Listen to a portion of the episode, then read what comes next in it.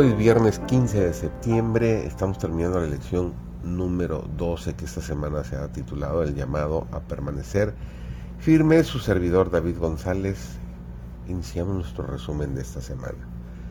En Efesios capítulo 6, los versículos 10 al 20, Pablo, como un general militar, entra en el campo de batalla del gran conflicto y nos insta a protegernos con toda la armadura de Dios mientras luchamos por el ya victorioso Rey Jesús.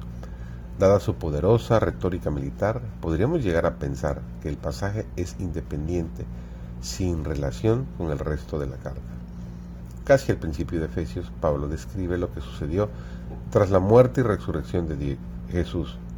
Dios lo sentó a su diestra en los cielos, sobre todo principado, autoridad, poder y señorío, y sobre todo nombre que se nombra no solo en este siglo, sino aún en el venidero. Aunque esa gran escena está oculta a la vista humana en este momento, se revela a través del Evangelio. Los creyentes han sido elegidos en Cristo antes de la creación del mundo, introducidos en el drama del gran conflicto para llevar a cabo el gran plan de Dios para el universo. Reunir en Cristo, bajo una sola cabeza, todo lo que está en el cielo y lo que está en la tierra. Pablo considera a la Iglesia, creada por Dios a partir de diversos grupos de la raza humana, como una nueva humanidad. En el conflicto cósmico, la Iglesia practica la reconciliación de Cristo en lugar de la discriminación inspirada por los poderes malignos, marcando el inicio del plan definitivo de Dios de unir todas las cosas en Cristo. El papel de la Iglesia en el gran conflicto es revelar la multiforme sabiduría de Dios, al proclamar frente a los principados y potestades de los cielos que, aunque el ejército cristiano pueda parecer escaso de soldados y armas, está destinado a la victoria, mientras que la destrucción de los poderes malignos está en marcha.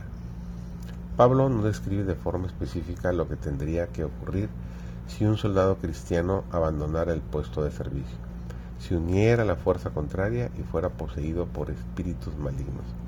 Sin embargo, Efesios 6, 10 al 20, sugiere que importantes principios e ideas que deberían orientar los esfuerzos por recuperar a estos soldados poseídos, confiar en el Señor en lugar de depender de nuestro propio poder espiritual para rescatar a los cautivos de, de Satanás, reconocer la necesidad de las provisiones de Dios para la batalla, confiar en la victoria completa en Cristo solicitar y confiar en la presencia del Espíritu Santo y reclamar las promesas de Dios.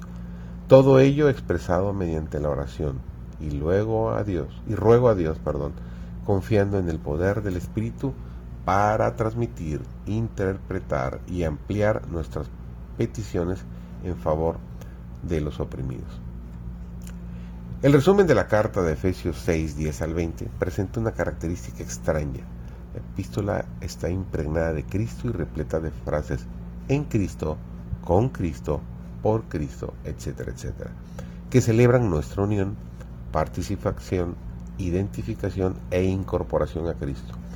Ninguna de estas expresiones aparece en Efesios 6, 11 al 17, cuando Pablo desarrolla su metáfora militar de la iglesia como un ejército bien equipado. ¿Significa esto que la conclusión de Pablo es defectuosa y no refleja este tema central, nuestra unidad con Cristo? No. Efesios 6, 11 al 27 desarrolla la tesis general del versículo 10.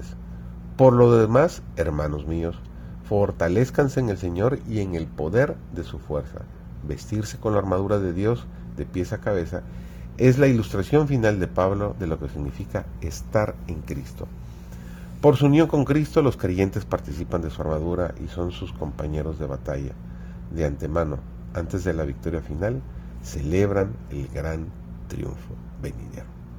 Qué hermoso mensaje nos deja Pablo al terminar este capítulo 6.